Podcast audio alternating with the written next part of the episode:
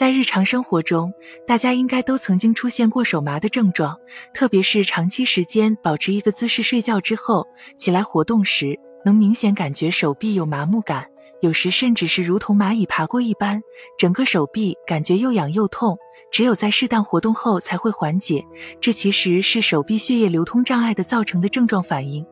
要知道，全身各处都有血管分布。它们存在的价值就是向着各个组织输送氧气、营养成分。长时间血液循环受阻，就会导致局部组织缺血氧，继而出现麻木症状。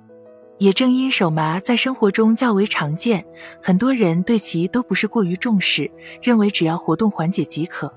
殊不知，手麻在临床上可以分为两大类型：第一，生理性手麻，和肢体长时间压迫有关；第二，病理性手麻。也就是因各种疾病影响造成的手臂麻木，有很多疾病在发展期都可能会合并手麻症状，又或者是以手麻最为了主要表现。比如以下三类疾病找上你时，手麻就可能会反复或持续性存在：一、腕管综合征，这是临床上最为常见的周围神经卡压性疾病，也是手外科医生最常进行的手术治疗的疾病。就目前临床掌握的资料来看，腕管综合征的病理基础就是正中神经在腕部的腕管内受到了卡压，患者可因此出现手指以及环指桡侧异常感觉麻木，特别是在夜间麻木感尤为明显。有部分患者在手麻出现时，可以通过甩手、姿势变化等得到缓解，但是这种手麻感并不会完全消失，在患者白天活动的过程中，手麻会进一步持续和加重。二脑卒中，所谓脑卒中，就是大家俗称的中风。它在临床上分为出血性和缺血性两大类型。这其中，缺血性脑卒中的并发率最高，临床也将其称为脑梗。要知道，我们全身的活动，人的思考能力，其实都是受到了大脑中枢的支配。当患者出现缺血性脑卒中之后，部分脑组织会因供血不足的原因软化和坏死，出现中枢性功能障碍。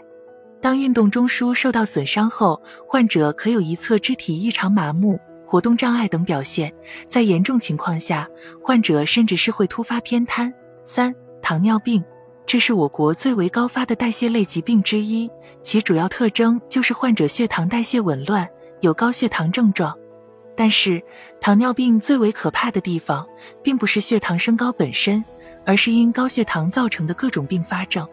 如果在患病之后，患者没有积极进行治疗，未来可能会合并周围神经病变，出现对称性感觉运动性多发神经病变。受周围神经病变的影响，患者可出现两侧对称性的手麻症状。遗憾的是，到目前为止，临床也没有根治糖尿病神经病变的方式。如果放任其发展，患者感知能力会变得越来越差，甚至是会出现肢体坏疽。总而言之，造成手麻的原因有很多。在手麻出现之后，大家首先应当排除生理和心理因素影响。